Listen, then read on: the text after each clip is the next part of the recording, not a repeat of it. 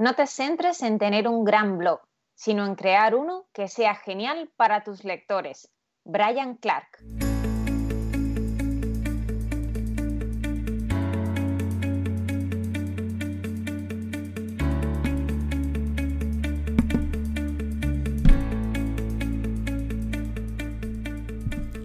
Hola, ¿qué tal? Bienvenida, bienvenido a Paradises, el podcast del equipo de Marketing Paradise. Te habla Jorge García, orgulloso cofundador de la agencia, y estás escuchando nuestro programa 59, en el que vamos a hablar de cómo diseñar una estrategia para un blog corporativo.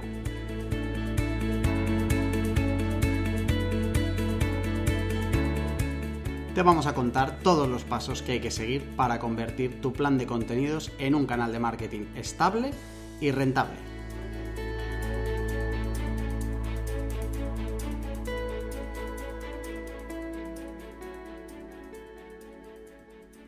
Y antes de presentarte al equipazo de hoy, te digo que este podcast en general forma parte de otro equipazo que es el de Redcast. Redcast, los mejores podcasts del mundo digital.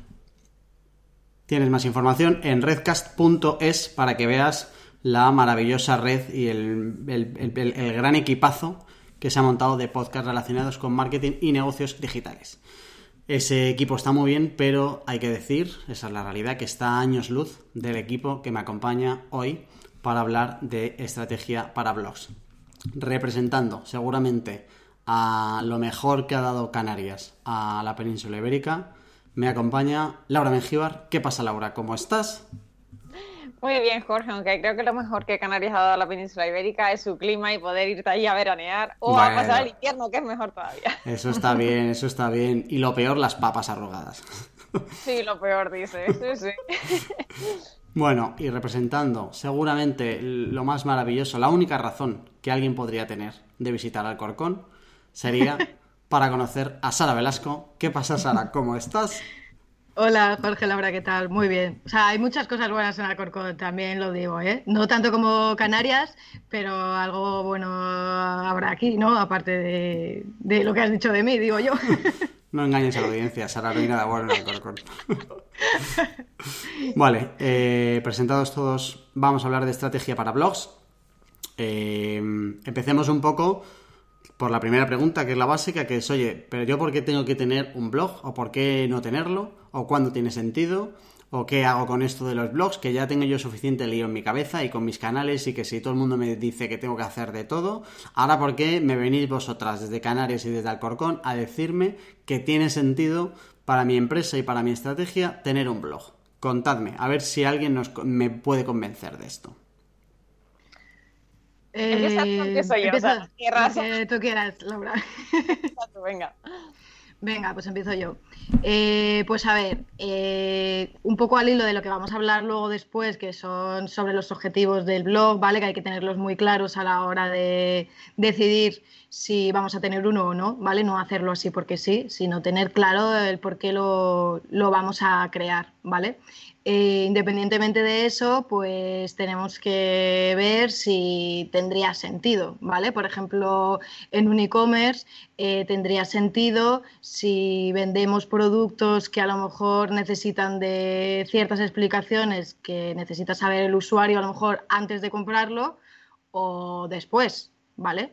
Pues yo qué sé, pues el funcionamiento o dudas que tenga o un montón de cosas así que no se pueden explicar solo en una ficha de producto o en una página y que el blog nos va a dar muchas posibilidades, pues eso, para hablar de un montón de temas relacionados con lo que vendamos que, en una sola ficha de producto pues no vamos a poder explicarlo todo. Yo creo que eso sería una de las razones fundamentales de crearlo.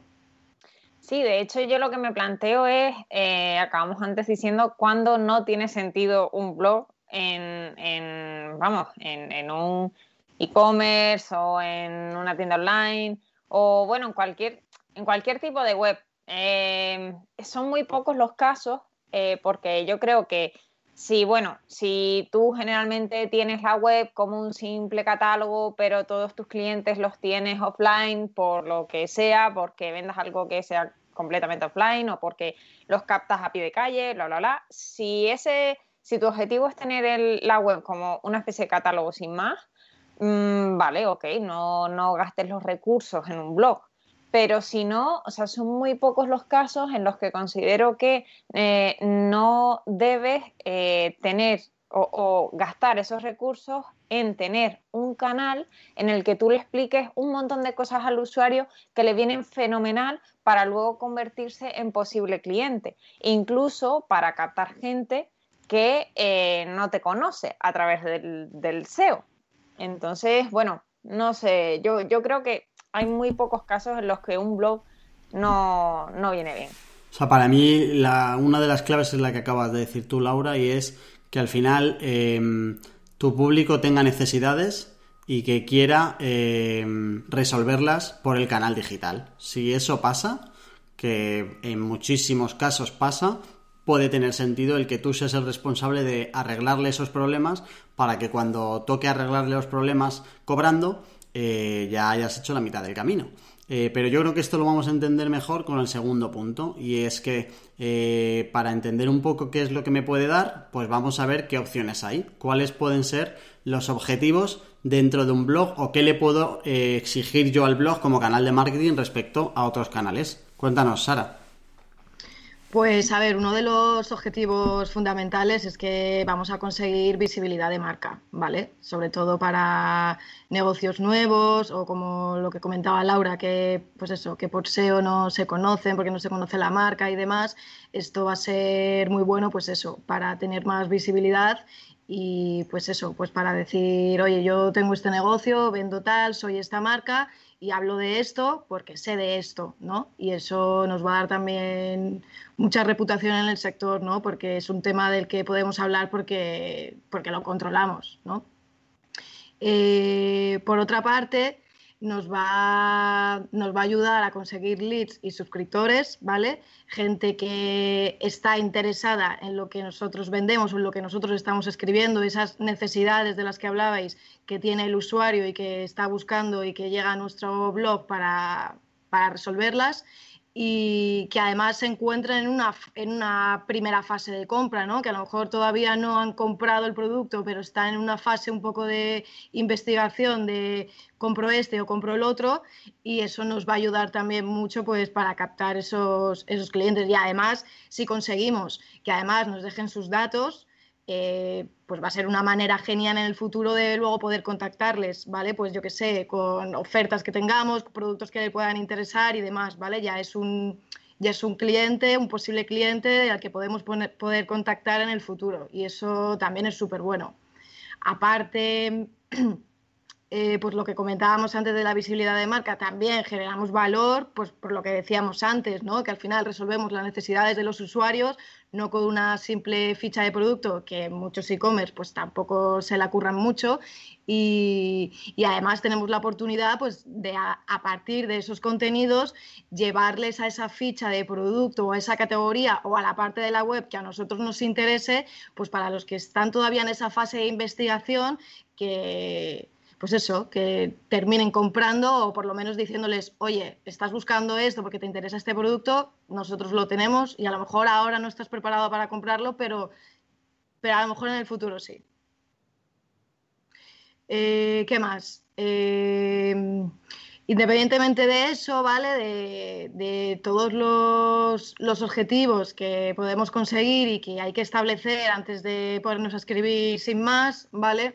Hay que pensar qué recursos puede dedicarle la empresa para ello, ¿vale? Porque, porque, bueno, al final todo esto cuesta tiempo y dinero, sobre todo, y tenemos que, pues eso, saber qué presupuesto podemos dedicar a ello, qué tiempo y qué recursos humanos, ¿vale? Porque está claro que hay gente que va a tener que escribir los contenidos, gente que va a tener que maquetarlo, gente que va a tener que hacer diseñar infografías y demás, y sobre todo para poder coordinarlos todos y que, pues eso, que haya una metodología de trabajo para que todos se puedan coordinar y, pues eso, y optimizar los recursos todo lo que se pueda. Aquí, o sea, yo creo, por resumir un poco estas dos, eh, hay, alguna idea que, que, te tienes que tener siempre tatuada y es, oye, eh, el blog te puede dar un montón de cosas, pero tienes que planteártelo como que es un paso anterior a lo que viene siendo otros canales donde el cliente ya está más concienciado con la compra. Eh, lo que comentaba Sara de generar valor añadido sí que me parece una de las cosas más interesantes. Pues, por ejemplo, si tu público tiene demanda de opiniones eh, o análisis de un producto concreto. Pasa mucho con las zapatillas de deportivas, por ejemplo, que la gente busca qué diferencias hay entre un modelo u otro, las comparativas de productos también son muy buenas para comparar un par de ellos y ver entre ellos eh, qué diferencia hay. Son cosas que a veces se incluyen en la ficha de producto, pero que cuando no se incluye, porque las fichas de producto no suelen estar eh, todo lo trabajadas que deberían, tiene sentido el, hacer un o tirar del blog como recurso para ir explicando este tipo de cosas eh, y que, que, no hayas explicado en la ficha. Y luego es verdad que el enlace con la parte transaccional, si lo trabajas bien, pues tiene sentido que el viaje del usuario empiece por comparar dos modelos de zapatillas y después de tener claro cuál es la diferencia entre uno y otro, ya vaya a la ficha de producto para saber cuál es su precio, sus gastos de envío, sus condiciones, etcétera. Tiene sentido que vaya así. Entonces es importante que se entienda bien que el blog es el paso anterior a, que la gente vaya a la parte transaccional. Eso pasa con el e-commerce, pero también pasará con, empresas de servicios según el caso. Y luego los recursos que comentaba Sara, igual de importante. Tener claro primero que un perfil eh, no vale para hacer todas las patas del proceso de, gestionar un blog. No es lo mismo alguien que se encargue más de la estrategia que alguien que se encargue del SEO, que alguien que se encargue de, la producción del contenido como tal. Cada uno son perfiles diferentes. Lo ideal es que tengas un perfil para cada uno. Eh, si eso es el mundo ideal. Luego a partir de ahí entran las cosas como el tiempo y el presupuesto que también comentaba. Vale, venga, pues ya sabemos un poco cuáles son los objetivos y que tengo un poco que repartir eh, los recursos que tiene la empresa, tanto si lo haces dentro como si lo haces fuera. Si lo haces fuera, Marketing Paradise es perfecto, ¿por qué no vamos a decirlo? Tenemos gente de, nacionalidad canaria, de nacionalidad corconera, porque cada, lugar es una nación. Em, eh, vamos a ver em, el tema de los buyer persona o cliente ideal. Y a mí me gustaría que no terminara el, programa sin que Mengíbar dijera lo de ponerse los zapatos del usuario. No sé si va a salir aquí o va a salir después, pero creo que ya es un poco el lema de Paradisers. Espero que salga en algún momento. Mientras eso pasa, contadnos, chicas, por favor, esto de los buyer persona o clientes ideales, cómo eh, los pintamos y cómo los utilizamos para la estrategia en un blog. A ver, ya lo de los zapatos ya lo has dicho, o sea, ya ha salido, no lo voy a volver a decir. No, pero, lo tienes que decir tú, Laura. Lo tengo que decir yo con mi acento para que quede guay. Pues si te tienes que poner en los zapatos del usuario. ya está dicho. Ya, ya cerramos esto. Pues nada, eh, lo que tienes que saber muy bien eh, a la hora de plantear tu estrategia es eh, definir qué busca tu usuario, qué busca una persona que está en la fase informacional antes de pasar a la fase transaccional. Para eso, ¿qué puedes hacer? Pues mmm, cotillea la competencia, mira a ver qué tipo de temas eh, sacan por ahí, haz búsquedas en Google, o sea, hay un montón de formas de inspirarte para saber qué busca tu cliente, para saber eh, que cuando está en esa fase informacional todavía, qué dudas tiene, qué información necesita. De todas maneras, tú también te puedes hacer, o sea, tú como experto en tu, en tu propio sector, eh, te puedes hacer también una lista de mm, información básica que necesita mm, el usuario antes de eh, pasar a, comprar. Y, bueno, mm, por supuestísimo, por supuestísimo tienes que tener muy claro cómo quieres que, te hablen. O sea, cómo quieres, eh, o sea, si, te pones en los zapatos del usuario, tienes que saber eh, de qué manera quiere que le hables. Es decir, si tu, si tu público es, pues yo que sé, adolescente, pues no le hables eh, de una manera mm, como si tu público fueran personas de 50 años. Y también es importante, en todas las partes en las que vayas luego, que eso vamos a hablar luego, vayas a difundir tu blog, habla de la misma manera. Y quería poner un ejemplo claro de esto de una vez por todas para el tema de, eso, de hablar de la, misma manera en todas partes. Es como, eh, como si de repente eh, un amigo te hablara como te habla tu padre. Eh, o sea, te, explota la cabeza.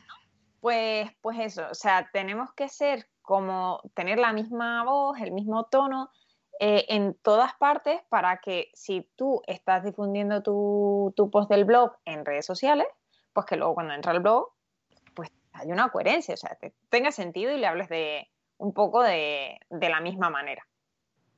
Sí, además a lo que comentaba Laura de, pues eso, hay que saber también qué busca la gente, ¿no? Para saber qué contenidos pueden ser los más interesantes, sobre todo para sacar al principio. Y, y, bueno, aquí el SEO sí que en esta parte sí que entra mucho, ¿vale? Nosotros lo que hacemos es hacer un estudio de palabras clave, ¿vale? Para saber qué palabras informacionales son las que tienen más búsquedas, son las que más está buscando la gente, la que tienen más, sobre los temas que tienen más dudas, ¿vale?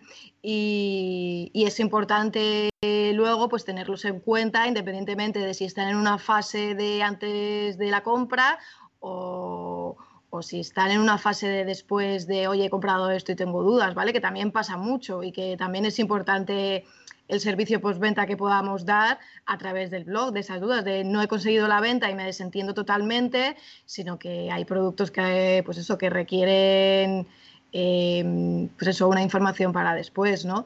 Y, eso, en esta parte el estudio de palabras clave es muy importante, sabiendo qué búsquedas son informacionales, ¿vale? Cuáles podemos atacar con el blog, ¿vale? Que luego no haya problemas de palabras de no es que ahora sale una categoría, esto es una ficha, ¿vale? Hay que tener claro las que son informacionales, las que podemos atacar con el blog y una vez tengamos eso, luego ya lo que comentaba Laura, saber cómo escribir esos contenidos y, cómo adaptarlos pues a cómo quiere el usuario que, le hables, ¿no? Porque decía Laura. Em, has dicho algo interesante que, que, pocas veces se tiene en cuenta, bueno, todo ha sido interesante, ¿no? Pero voy a destacar solo una cosa, que es eh, contenidos enfocados a cliente que ya te ha comprado. Porque tú puedes tener productos o sectores que puedan ser más técnicos o que donde luego necesites una instalación, pues yo qué sé, una mesa que siempre te sobran piezas, por ejemplo, o un DVD, bueno, ya no hay DVDs, joder, qué mayor soy. no me compra DVDs ya.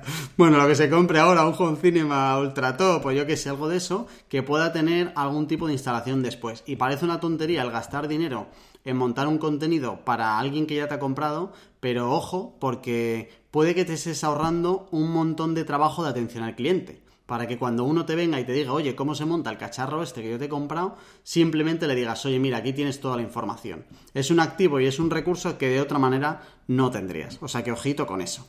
Vale, vamos a avanzar. Em, ya tenemos claro que hay que ponerse siempre los zapatos del usuario. Tenemos claro que hay que tener siempre el tema del SEO. Em, ¿Qué más aspectos tenemos que tener, Laura, eh, para plantear eh, a la hora de escribir los posts? ¿Qué cosas hay que tener en cuenta cuando ya toque un poco meterse en harina? Pues a ver, uno de los problemas que, veo mucho en muchos blogs y en muchos textos que me llegan es que esos posts, esos textos no están como estructurados. Es decir, eh, es un título y un masacote de texto gigante sin negrita, sin encabezado, sin nada de nada. Y claro, eso para el usuario es como, o sea, yo, yo veo ese pedazo de texto gigante sin nada que me diga de dónde tengo que centrar la mirada y me da un parraque, o sea, como usuaria. Entonces, eh, hay que em, definir la estructura que le vas a dar a tus posts. En general, porque luego, eh, obviamente, puedes ir cambiando de uno a otro. Pero bueno, en general tienes que saber que le tienes que poner por lo menos mm, uno o dos mm, encabezados, o sea, H2, eh, eh, y luego si puedes además ir añadiendo H3 y demás para ir como estructurando muy bien las ideas para que el usuario lo tenga todo masticadito, pues perfecto. Y de cara a SEO, pues sí, Sara, que también esto viene, viene fenomenal. Sí, claro, eso también nos va a ayudar mucho por, lo que comentaba Laura y también para SEO en el sentido de que, pues eso, eh, tanto para el usuario como para Google, para posicionar luego sus contenidos, pues eh, hay que seguir ciertas, hay que hacer ciertas optimizaciones, ¿vale? Y una de ellas, pues es eso, es la forma de de estructurar el texto y poner encabezados, subtítulos que le van a ayudar mucho a Google a saber, para saber de qué va ese contenido, ¿vale? Como digámoslo así, como si fuera un libro, ¿vale? Y tuviéramos el título general del libro y luego tuviéramos pequeños títulos que pueden ser pues capítulos o, o ciertas partes del texto destacadas. Entonces, eso nos va a ayudar un montón y, no, y no, solo eso para SEO, sino pues todo el tema de palabras clave eh, y demás, pues eso, que no vamos a entrar ahora, ¿vale? Porque creo que ya además lo hemos hablado en, otras, en otros programas, pero, pero eso, que también hay que tenerlo en cuenta para SEO. Pues sí, está clarísimo. O sea, pues eso. La idea base es eh, estructurar el texto para que tanto el usuario como Google pues tengan muy claro de qué va, dónde tiene que centrar la mirada y que lo vea todo rapidito. Luego, dentro de esa estructura puedes ir cambiando para no ser muy repetitivo y, no ser muy aburrido. Puedes poner tablas, puedes poner infografías, puedes poner lo que quieras. De hecho, hilando un poco con el tema de las infografías, eh, quería decir que es súper importante enriquecer el contenido. ¿Con qué? Con pues lo que está diciendo infografías, con vídeos, imágenes, destacados, que son como pequeñas frasecitas que son un poco más grandes, em, que son pues ideas clave que le puedes dar al usuario, con negritas, que también para SEO las negritas son importantes. Eh, pues todo eso eh, hace que el post sea muy dinámico, que le estés dando muchísimo contenido extra y, vamos, que, que, sea muchísimo, mucho más enriquecedor. Y luego, por otra parte, lo único que, lo último que hay que tener en cuenta es el tema del de el enlazado interno de unos posts a otros. Em, porque, ¿Por qué viene fenomenal esto? Primero, porque al usuario le estás dando muchísima información extra. O sea, si estás hablando sobre, mm, no sé, jamones y, estás hablando la diferencia del jamón ibérico del serrano ¿vale? Eh, si eh, le estás poniendo ese post y luego le, enlazas a un post en el que hable sobre eh, la crianza del jamón ibérico, pues a lo mejor resulta que también le interesa esa, esa, información y se mete en ese, otro, en ese otro post. ¿Qué hace eso? Pues que mejore mucho tus métricas, que la persona se quede mucho más tiempo en tu página, que visite mm, más páginas por sesión y, que le estés dando una confianza porque sabes de lo que hablas y tienes mucho, mucha información que darle sobre tu propio producto que al final la persona, el usuario, pues quizá termina comprando en tu, en tu web porque le has dado ya muchísima confianza, y un buen rato mm, navegando por la web, por diferentes posts y tal, y en uno de esos posts puede que de ahí pase a la parte pues más, más transaccional. O sea, el enlazado interno siempre es básico. De hecho, un truquito que yo siempre hago para al escribir los posts es, antes de empezar a, escribir el post, yo eh, me doy una vuelta por el blog en general y me pongo a ver los eh, otros artículos que pueda enlazar. Y me los pongo en una libretita. Y eh, entonces ya cuando yo estoy redactando el texto ya tengo los post que puedo asociar a este que estoy escribiendo y meto el enlace en alguna parte que creo que encaja bien. Así que, creo, vamos, que esto es, es básico. Em, sí. Hay, una cosa que, em, que, creo que puede ser interesante y que em, es qué es lo que pasa cuando estás empezando, que no tienes eh, artículos a los que enlazar. Y al final, creo que alguna vez lo hemos hablado esto ya de los blogs, del, enorme potencial que tienen los artículos que sacaste hace un año. Una de las mejoras que le puedes hacer es precisamente esto, el cogerte los artículos viejos, que porque sean viejos no significa que no estén sin tráfico, porque si esos artículos los ha optimizado Sara Velasco, ya te digo yo, que están posicionados y entonces siguen teniendo tráfico, eh, una manera de mejorar esos posts antiguos es enlazando a otros posts que ha sacado después. Sí, porque además lo que, pues eso, cuando el blog es nuevo y hay muy pocos contenidos, pues obviamente no vas a tener muchas publicaciones antiguas para poder enlazarlas entre sí, ¿vale? Pero sí es cierto que después de cierto tiempo, ¿vale? Cuando ya hay muchos posts publicados, sí que es súper importante hacerlo del enlazado, lo que comentaba Laura, o sea, no solo para el usuario, sino por SEO, ¿vale? Porque eh, sabemos que al final Google va saltando de enlace a enlace, ¿vale?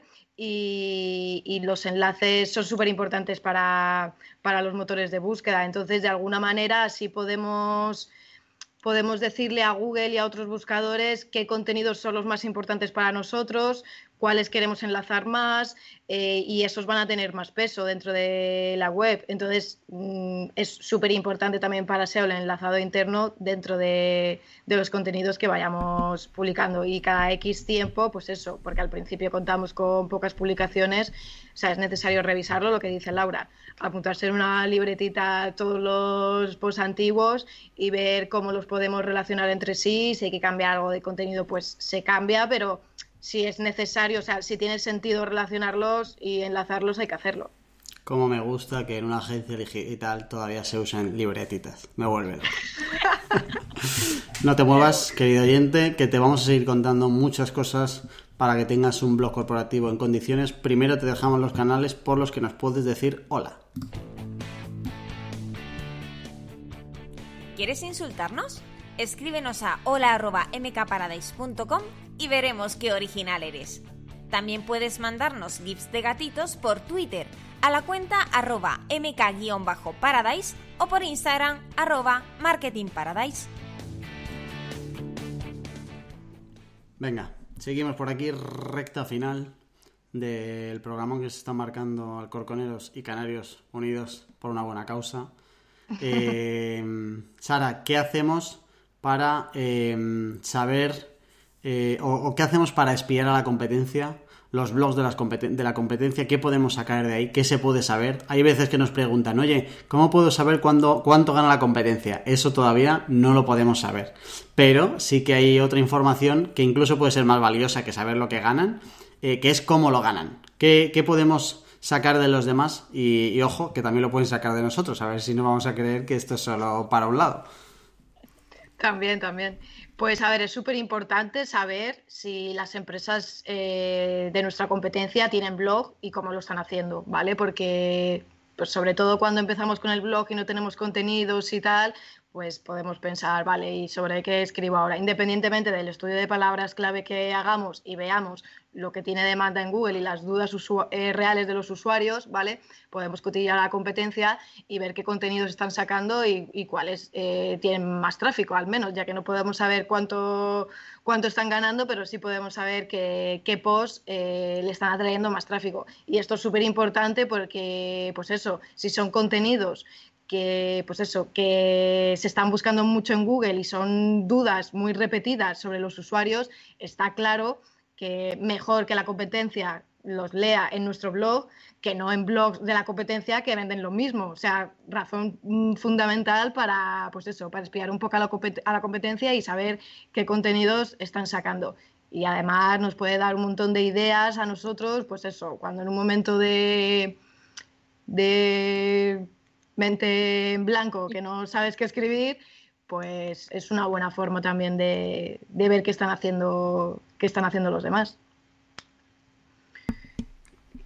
Pues sí, de todas maneras, ya como comentábamos antes, esto es básico también, eh, porque también vas a ver un poco las tendencias que hay. O sea, si hay algo nuevo eh, de lo que empieza a hablar tu competencia, no te quedes atrás. O sea, eso está claro.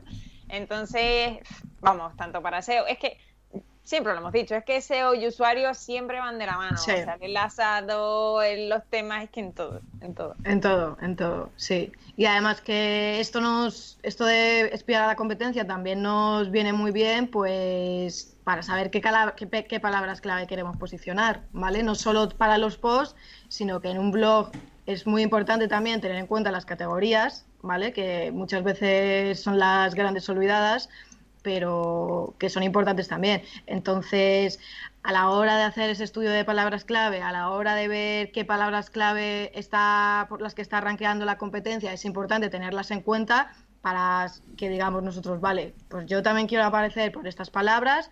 ¿Cómo lo voy a hacer? Lo voy a hacer con un post, lo voy a hacer con una categoría eh, y todo eso va a formar parte de, de la estrategia SEO que vamos a llevar en el blog, está claro. No sabes cuánto dinero gana tu competencia, pero sí que puedes saber las palabras clave que le están dando dinero. Al, final, o sea, solo te sale el tráfico, no te sale el dinero, pero al final puedes ver un poco qué palabras clave tienes en común con tu competencia como para luchar por las mismas. Claro, claro. Vale, el siguiente paso sería eh, todo eso, o sea, al final el documento accionable del día a día, una vez ya tienes todo lo que hemos hablado hasta ahora, es un calendario.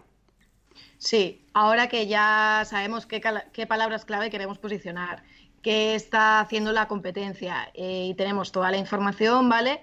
Eh, lo siguiente sería tener un calendario, un calendario de publicaciones en el que tengamos puesto los próximos posts que vamos a querer publicar, ¿vale? Con su fecha. Eh, establecer la rutina de publicaciones, es decir, vamos a publicar todos los días, vamos a publicar todas las semanas, todos los meses, cada cuánto tiempo, ¿vale? Para que, no, para que sea eh, un trabajo recurrente, ¿vale? Saber incluir en ese calendario qué palabras clave queremos posicionar por cada post, ¿vale? Eh, cuál es el objetivo de esa publicación y el tipo de publicación, ¿vale? Toda la información posible para que lo que hablábamos al principio del equipo humano que entra en esto, ¿vale? La, tanto la persona que escribe, como la persona que luego maqueta el contenido, como la persona que diseña eh, infografías o demás, eh, pues eso, tengan un documento conjunto en el que puedan saber todos, oye, este contenido tiene que salir tal día, pues mira, yo voy preparando esto, yo voy preparando lo otro, tal, no sé qué, y es una forma también para cuando pase el tiempo y esos contenidos sean ya antiguos, volver a ese calendario y decir, oye, este, este post lo publicamos hace un año, venga, vamos a echarle un vistacillo, vamos a ver qué podemos mejorarlo, cuál es el objetivo de este contenido, ¿lo hemos cumplido? ¿No lo hemos cumplido? ¿Cómo podemos mejorarlo? Mm, ¿Qué está haciendo la competencia ahora? Ahora hay nuevos contenidos que antes no había. Entonces es súper importante tener todo eso escrito en alguna manera en una libretita o, en algún documento de alguna manera, ¿vale? Para que, pues eso, todos, eh, todas las personas que, entran en esta parte, pues tengan un documento conjunto en el que poder mirar toda la información. Para mí, em, dale, dale, dale, Laura. Eh, yo quería decir que este documento también es eh, súper importante para lo que decíamos antes de eh, ver los posts a los que puedes enlazar el artículo nuevo que estás escribiendo. O sea, tener ese, ese calendario con todos los posts que tú, tienes en el blog, luego puedes poner, pues, mm, control F, buscar una palabra o lo que sea, la que tú creas que, que, que esos posts que tengan esa palabra en el título los puedes enlazar desde el, artículo nuevo que estás, que estás escribiendo. Claro. eso es, porque cuando tienes 10 contenidos, pues es fácil, pero cuando llevas años escribiendo en un mismo blog y ahí tienes cientos mm, o los que sean, pues es más complicado acordarte de los antiguos y demás, entonces es una forma, pues eso, de tenerlos en una lista y poder recurrir a ellos, pues eso, en el futuro, porque es imposible que te luego te vayas a acordar de todos.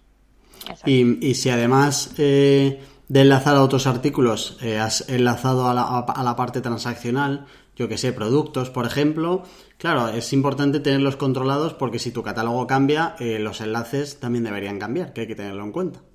Em, vale, pues yo creo que en ese calendario a veces también es bueno el meter un poco cuál va a ser la forma de distribuirlo. Es decir, qué canales vas a utilizar para qué, porque al final publicar el artículo no es el final del proceso. Eh, ahora te toca el empezar a distribuirlo, el que de verdad ese artículo llegue al público potencial que tú tienes. El primer objetivo que decía Sara antes con un blog era el de la visibilidad. Eh, la visibilidad la vas a conseguir con la distribución de los contenidos.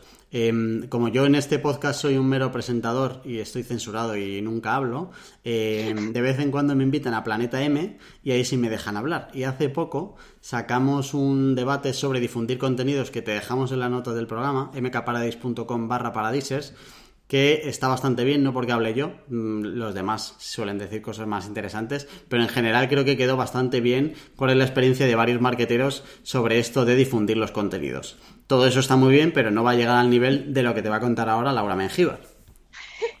bueno, bueno, bueno, no, lo sé.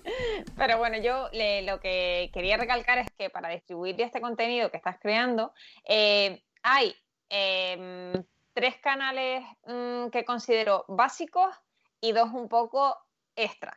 Eh, los básicos y los que además son entre comillas, porque los recursos también se pagan, entre comillas gratuitos, eh, son eh, el SEO, que ya lo has trabajado, se supone. O sea, se supone que ya al publicar tu post ya has trabajado el SEO en los títulos, los encabezados, no sé qué, los subtítulos, en el texto, bla, bla, bla.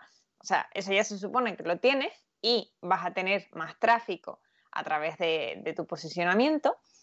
Luego, eh, un segundo canal que es súper importante, que son las redes sociales. O sea, ese va a ser uno de los canales fundamentales por el que tú difundas el contenido de tu blog. Y el tercero, eh, las mm, news mensuales donde tú eh, pues difundas mm, los tres últimos, los cuatro últimos, los posts del mes, los artículos que tú consideres, pues los vayas eh, difundiendo a la, lista de suscriptores que tú tengas, vamos, en, en, email marketing. Em, este último caso, tanto las redes sociales como los de email, eh, viene fenomenal para generar em, visitantes recurrentes. O sea, gente que te siga y que siga tu marca.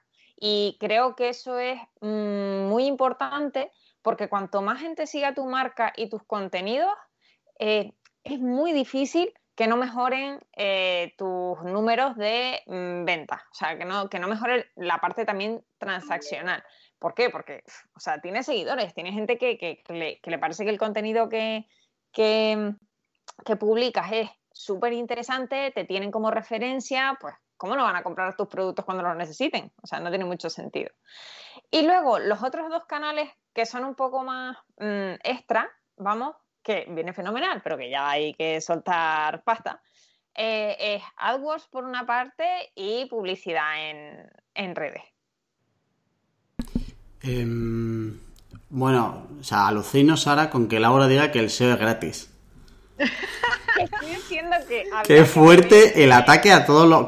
además con los guerreros que son los SEOs en este país. Madre mía, yo no quiero saber absolutamente nada. Hay que tener en cuenta los recursos. No, a ver, lo que ha dicho... Estamos teniendo en cuenta los humanos también. lo, que ha dicho Laura, lo que ha dicho Laura es verdad de que una, cuando ya publicamos el contenido, ya hemos hecho una parte del trabajo SEO, que es todo lo que hemos hablado antes, del estudio de palabras clave, eh, optimizar esos textos y demás, pero ojalá acabase ahí y ya está, ¿sabes?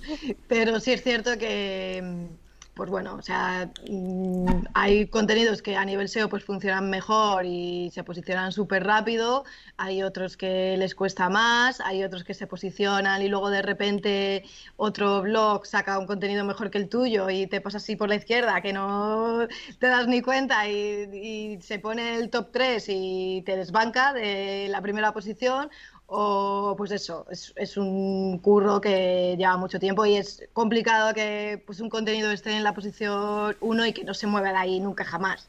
A veces pasa, pero no siempre. A ver, em, era una broma. Yo estoy en el bando de Laura. No quiero que me empiece a llamar el lunes o mañana cuando sea gente diciendo hazme SEO gratis, ¿vale? O sea que creo que se entienda bastante bien que efectivamente a lo que Laura se refiere es a que no pagas por cada visita individual, como si tienes que pagar en Social Ads o en AdWords o ese tipo de, de plataformas de PPC, que su nombre indica ya que es pago por clic. En SEO no pagas por cada clic, pero bueno, casi seguro, no, estoy seguro, me meto en el barro. El SEO lleva muchísimo más trabajo que llevar unas campañas de publicidad y ahí me meto con todos los que gestionen campañas. Hasta años luz lo que puede ser gestionar una campaña con gestionar SEO. Venga, eh, recta final que nos liamos y nos vamos a encontrar demasiados enemigos y somos demasiado cariñosos como para pegarnos con nadie. Eh, la medición es normalmente como solemos terminar este tipo de programas y es, oye, ¿cómo medimos esto? Eh, Laura, eh, cuéntanos un poco qué métricas, cómo empiezo yo a valorar un blog y dónde tengo que mirar. Pues a ver, eh, ya dijimos en su día que lo fundamental era eh, diferenciar entre las métricas que llamamos vanidosas y las accionables. Es decir, las vanidosas son, por ejemplo, pues el número de likes que tiene tu post en Facebook o en donde sea. Vale, puede tener muchos likes, pero si luego esos likes no se convierten en visitas al post, no, tiene mucho sentido. Eh, las métricas accionables son las que mm, realmente te están dando un beneficio para tu, para tu blog o para tu empresa. O sea, en cuanto a ventas, pues mejor aún. Em, bueno, en primer lugar hay que mirar un poco las métricas generales de la web. O sea, la tasa de conversión, el número de suscriptores, perdón, visitas, los que se terminan convirtiendo en, clientes, etc. Eso es un poco la visión general que, aunque tienes que mirarla mm, de toda la web, pues también eh, que esto vaya bien o que el blog vaya bien influye en esta, en esta otra parte.